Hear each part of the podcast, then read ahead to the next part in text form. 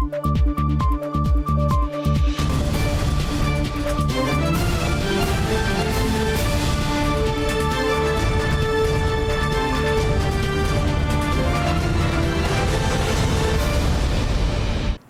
键时刻带您迅速掌握潮流趋势，欢迎收看《财经趋势四点零》，我是赵廷玉。首先带您关心车用晶片荒持续。台积电董事长刘德英在接受外媒专访时说呢，台积电已经在检核客户是否有实际需求。那么他直言呢，供应链的某处肯定有人在囤积晶片。而经济部长王美花则是预估了晶片荒短期应该可以达到供需平衡，而且呢，目前的瓶颈并不是台湾业者制造量能，而是晶圆后续的封装工序。车用晶片短缺，全球车厂大幅减产，汽车业者将矛头指向台积电。近日，台积电董事长刘德英接受《时代》杂志专访，他直言，在全球晶片短缺的情况下，送到工厂的晶片数量比用在产品上的还要多，这意味着供应链中肯定有人在囤积晶片。为解决问题，台积电团队针对不同的数据点进行三角检核，理清哪些客户真正需要，哪些正在囤货。刘德英说：“台积电也在学习，因为过去不需这么做。对需求被判定为较不紧急的重要客户，台积电被迫做出延后接单的艰难决定。”刘德英表示：“有时客户或许不满意，但台积电必须做对产业最好的事。” The shortage will happen no matter where the production is located, because it's due to the COVID. 这场危机也使美国试着将晶片制造带回本土。对此，刘德英认为。半导体在地化不会增加供应链韧性，或许还会降低韧性。他建议美国专注于系统设计、人工智慧、量子运算等自身强项。I think U.S. ought to pursue to run faster, to invest in R&D, to produce more PhD, master, bachelor students to get into this manufacturing field, instead of uh, uh, trying to move the supply chain, which is very costly and it really not product non-productive. 除了理清客户实际需求，台积电也将今年的车用微控制器代工产能大幅提升百分之六十。经济部长王美花强调，近期市场上的供应瓶颈，主要原因在封装程序，而不是更前端的晶片生产。那所以它的巴托内其实是在东南亚，是特别是马来西亚的，因为这个它有一阵子整个工厂都 shut down 了，所以。做好了送过去出不来了，重点是要赶快啊！马来西亚要恢复。王美花表示，据了解，马来西亚的工厂在九月初复工，目前产能已经恢复到八成。如果产能可以慢慢恢复，车用晶片的供应就能逐步缓解。新唐亚太电视叶恩杰编译。好，全球车用晶片荒未解，外媒指出呢，美方要求台积电跟韩国三星等半导体业者提供供应链资料，引发外界关注。经济部长王美花日前跟 AIT 处长孙小雅会面时表达关切，美方回应说呢，问卷的性质哦是自愿性的，不会要求业者揭露营业秘密。车用晶片荒持续未解，美国商务部长要求台积电、韩国三星等半导体业者提供供应链相关数据，引起外界高度关注。经济部长王美花六号与 AIT 处长孙小雅会面，表达关切。孙处长确实呃有跟我提到说，呃，这个是一个嗯不是针对性的，是针对整个半导体的供应链哦，呃从上游到下游的使用端呢，呃请呃厂商来填打自愿性质的，哦就厂商呃可能的范围之内呢去填打，那另外就是啊厂商如果认为是呃商业机密的部分呢，啊当然厂商啊也可以不用填打。美方强调，问卷调查是为了解供应链瓶颈。经济部长王美花也向台湾半导体业者转达美方说明。我也跟呃我们的厂商呢，呃有交换意见，那也呃把这样的讯息呢给厂商转达。那厂商对啊这样的一个方式呢也比较放心。那因为美国本来就是我们主要的客户，所以啊厂商也会去就。呃，可能的资讯去做天打。我们和美国的管沟通管道非常顺畅，也了解这是对全球普遍性的，不是针对台湾，这也是自愿性的，没有强迫。我们也会力挺我们的相关产业。外媒彭博报道关切，指出台积电法务长方淑华周三回应，绝对不会交出敏感讯息，尤其是客户数据。有关美国商务部的要求，台积电仍在评估应对方式。联电则拒绝评论回应美国的方式。财务长刘启东表示，会保护客户的相关资讯。新唐人亚太电视池千里、张元婷综合报道。好，再来看到欧洲方面积极强化跟台湾经贸往来关系。十四号呢，即将正式召开的二零二一投资欧盟论坛，欧洲驻台经贸办事处长也希望台湾半导体业加码投资欧洲。二零二一投资欧盟论坛十四号即将登场。尤其欧盟九月通过欧盟印度太平洋地区合作战略联合公报，多次提及台湾。欧洲经贸办事处处长高哲夫表示，全球供应链快速变迁之际，鼓励台湾企业加快脚步到欧洲投资。Now is the time for for the Taiwanese companies to actively benefit from the opportunities that the European market can offer to them. Not only are the changing geopolitics and the pandemic reshaping the global supply chain. But also the tremendous opportunities brought by the EU's green and and digitalization. 欧盟未来十年预计支出二十五兆新台币，除了定下二零五零年零碳排目标，百分之二十投资巨大预算要投入到数位转型领域。欧盟着眼策略性产业，就包括电池、原料药、半导体、云端、尖端技术。Because this money has to be spent somehow, Europe has a strategic plan of developing. The semiconductors capacity, and we put money on the table, and we welcome Taiwanese investors. 台湾欧盟双边投资协议 BIA 虽然尚未有确切时程表，但是高哲夫认为已经感受到台湾政府与民间企业对投资欧盟的高度兴趣，也准备完整的投资指南，让业界进一步了解各国税务优惠资讯。We understand that indeed companies like TSMC are exploring the European market already. I think Taiwan and Taiwan government also understands the strategic interest in diversifying uh, and incorporating, in particular in an area of semiconductor. 今年二零二一投资欧盟论坛虽然因为疫情改在线上举办，但当天包括总统蔡英文、经济部长王美花、外交部长吴钊燮都将参加开幕致辞，也成为台欧经贸重要盛事。新台电视陈宏文、沈维彤，台湾台北报道。接着带您看到这一周的财经趋势短波。台积电受惠苹果 iPhone 十三搭载的 A 十五晶片拉货强劲，九月营收表现亮眼，不仅再创单月新高，也首度突破新台币一千五百亿元大关，推升第三季营收改写单季新高，以些微差距即可超越财测高标。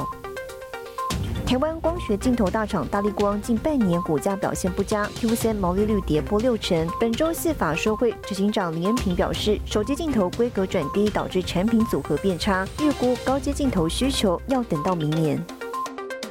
因为东南亚疫情再次爆发，导致半导体等晶片产能不足，造成日本汽车产业持续大幅减产，预估造成一点四四兆日元经济减损。欧盟议会议员对人工智慧远程监控进行更强的道德规范，以尊重隐私跟人类尊严。汽车供应链业者指出，车用感测范围恐怕将受到影响。新唐人亚太电视整理报道。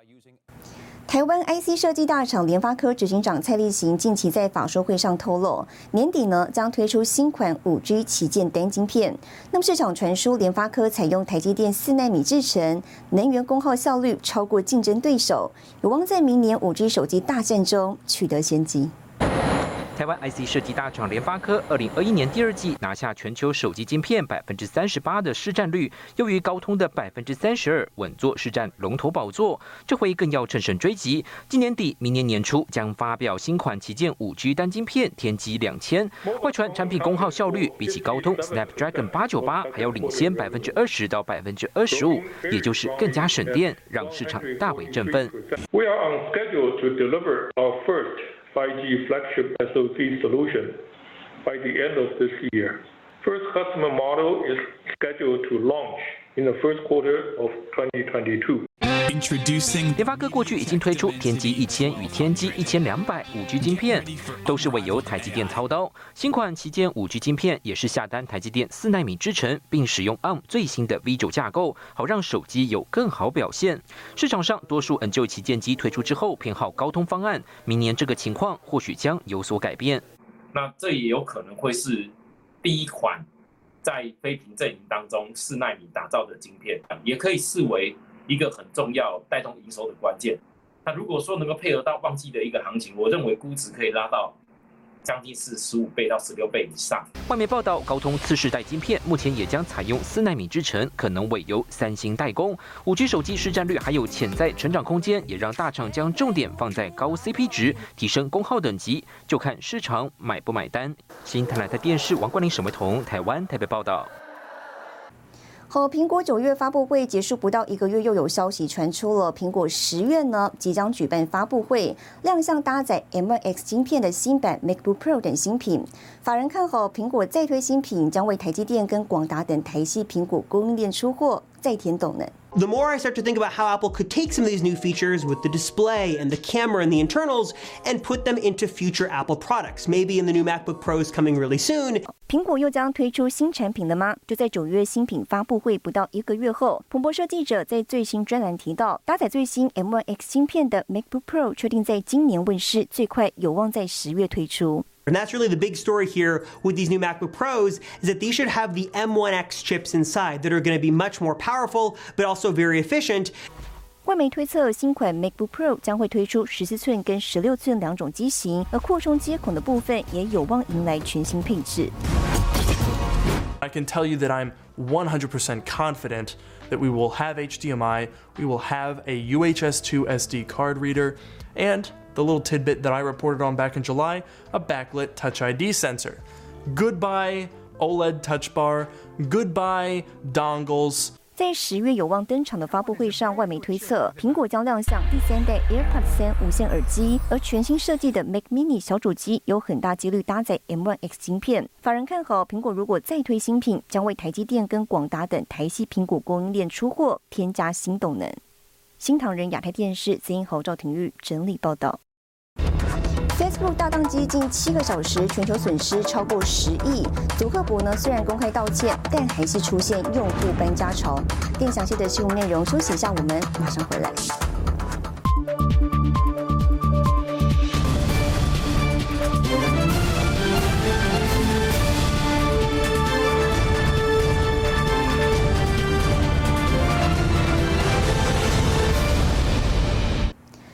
回来，台湾时间四号深夜十一点多，Facebook 跟旗下的社群平台呢发生近七个小时大规模宕机。网络观察组织 Netflix 估计，三大城市宕机约导致全球经济损失超过十亿美元。那么，许多网友都在网络上抱怨跟分享灾情，要 Facebook 提出赔偿。即便执行长祖克伯发文道歉，但公司股价周一仍暴跌近百分之四点九，市值呢蒸发约四百七十三亿美元。Facebook 与旗下服务大宕机近七个小时，影响全球大约三十多亿用户。在平台恢复运作后，Facebook 宣称灾情的主因是路由器错误的配置变更。即便 Facebook 执行长祖克伯随后发出道歉文，但宕机一事仍导致公司股价周一暴跌近百分之四点九，市值蒸发约四百七十三亿美元，也连带使祖克伯的身价在数小时内蒸发六十亿美元。而当地时刻正值欧美用户工作之际，从 WhatsApp 等通讯软体，再到部分第三方网站，都没有办法使用 Facebook 账号登录或使用其提供的后台服务。Facebook is largely used by businesses all over the world. We spoke to shop owners all over the world today who said that their businesses were effectively shut down because people could not get to their Facebook pages and because they could not use WhatsApp to message people. 其实，Facebook 大规模宕机并非头一遭。二零零八年宕机长达一天，二零一九年经历近十四个小时危机才解除，而这些年当中也出现不少短时间宕机的状况。 I think it shows us the danger of Facebook having such a large role to play in the infrastructure of the internet. Many people use Facebook to log into other apps. They use it to log into their smart home systems, like their smart TVs or even their smart thermostats. So when Facebook went down, people couldn't access basic things around their house. 这次大规模宕机也让人们再次醒思科技巨头在你我生活中所带来的各层面影响。 新唐人亚太电视王冠林、赵廷玉整理报道。 好，今年九月，Facebook 被《华尔街日报》披露，在言论自由上呢，对不同政治倾向的用户采取双重标准。那么这次 Facebook 大宕机，经济灾损呢达到十亿元，也凸显了用户过度依赖 Facebook 的问题。而宕机当天呢，社群软体 Telegram 日增七千万用户注册。According to detection websites, Facebook, Instagram, and WhatsApp have been down since 11:40 a.m. Eastern Time on Monday morning. Facebook's internal communications platform was also down, leaving many employees unable to do their work. 社区媒体脸书与旗下应用程式 Instagram、WhatsApp 四日出现全球大宕机，至少七小时。脸书执行长祖克伯亲自发文向用户道歉。不过，近日使脸书登上各大媒体版面的负面消息。 不止这一桩。The thing I saw at Facebook over and over again was there were conflicts of interest between what was good for the public and what was good for Facebook. And Facebook over and over again chose to optimize for its own interests, like making more money. I've seen a bunch of social networks, and it was substantially worse at Facebook than anything I'd seen before. 脸书一名三十七岁的前雇员郝根三月接受美国媒体专访，指控脸书高层 即使知道旗下产品助长仇恨并伤害年轻用户的心理健康，仍因为自身利益选择使用危害公众安全和利益的演算法。好跟先前收集了数千页的脸书内部研究文件，向美国证券交易委员会提交了至少八份投诉，并将在美东时间五日出席联邦参议院的听证会。财经媒体 Bloomberg Quint 五日报道。脸书宕机后，全球有数百万人转向注册和使用通讯软体 Signal 和 Telegram。据市场研究机构 Sensor Tower，Telegram 在美国的下载量从第五十六名飙升至第五名。Signal 官方推特则写道，一天之内有数以百万的新用户加入。也有不少网友在脸书宕机新闻底下留言：“没有脸书和 IG 的生活比以前好得多。如果脸书永远不恢复，对人类更好。”也有网友质疑，宕机时间点就在脸书吹哨人出现之后，怀疑脸书借此抹去不利于脸书的资料。新唐亚太电视张瑞珍整理报道。好，接着带你浏览这一周的重要财经数据。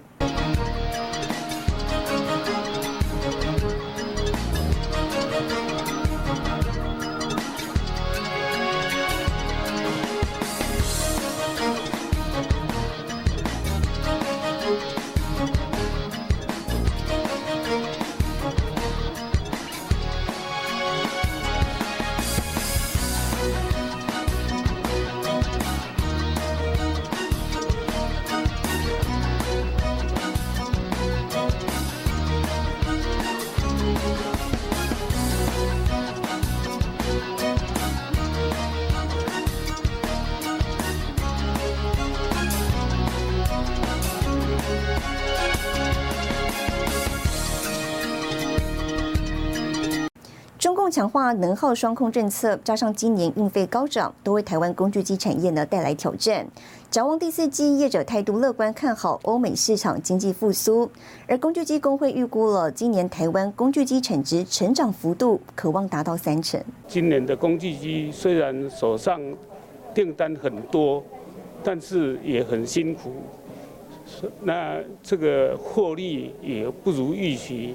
台湾工具机产业面临运价飙涨，加上中国限电，都为产业掀起波澜。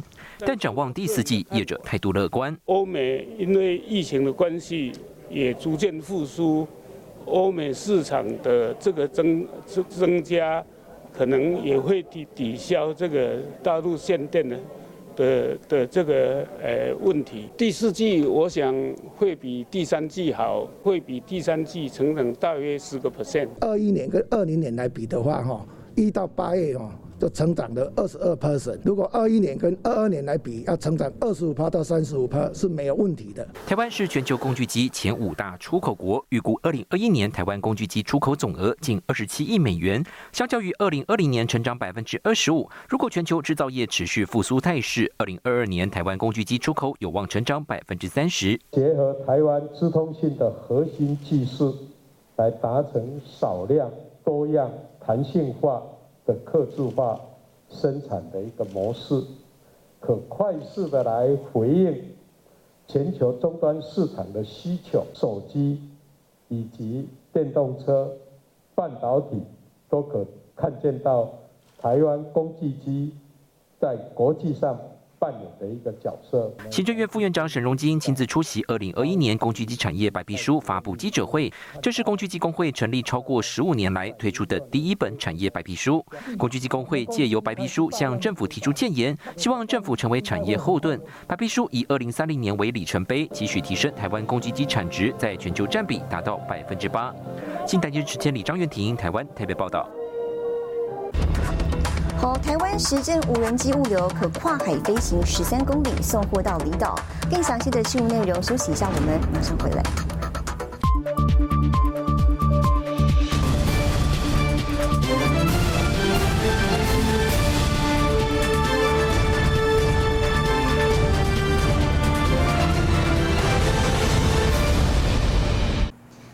回来，国外科技业投入无人机送货业务。Google 母公司 Alphabet 旗下的无人机送货服务 Win 近期宣布呢突破十万笔订单，而台湾呢也推动了无人机物流应用。交通部提供业者进行实地技术测试，无人机跨海飞行呢成功将货物从屏东运送到小琉球。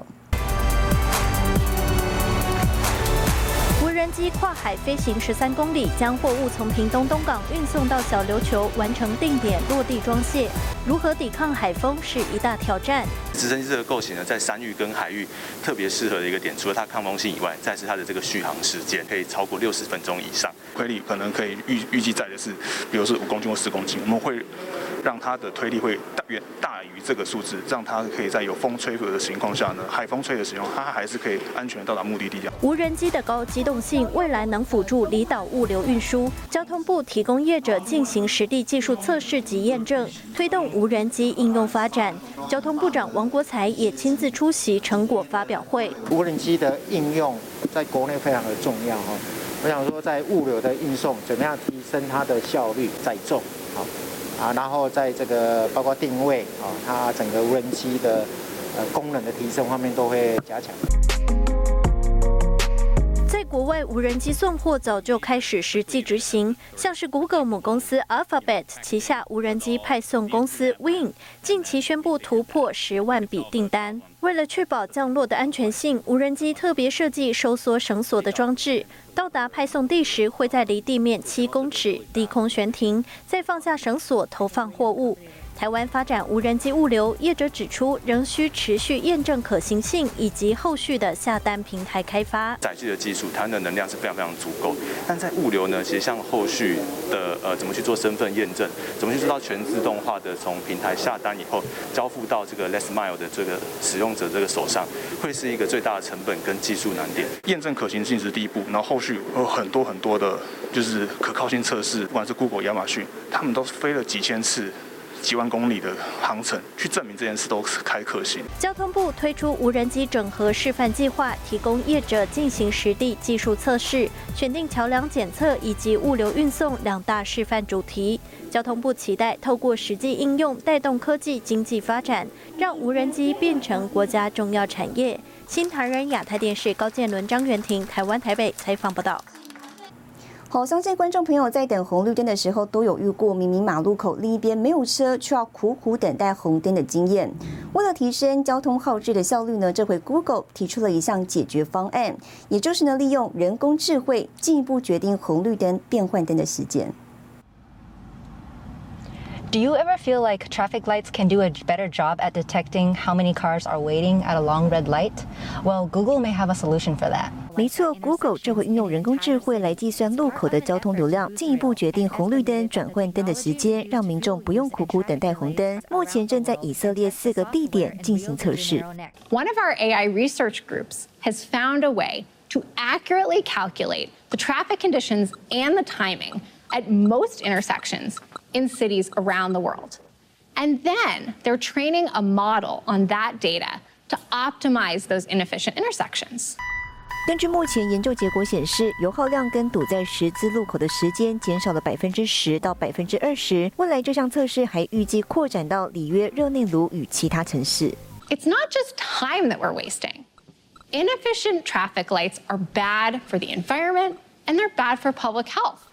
That's because idling cars, they mean wasted fuel and more street level air pollution. So we see a really great opportunity for AI to help create a breakthrough change. 人工智慧让交通后置变得更聪明，不过这项研究目前还只在初步测试阶段，试验地点呢也是相对简单的路口。未来系统一旦导入到更复杂的十字路口，效果如何还有待检验。新唐人亚太电视陈为模赵廷玉整理报道。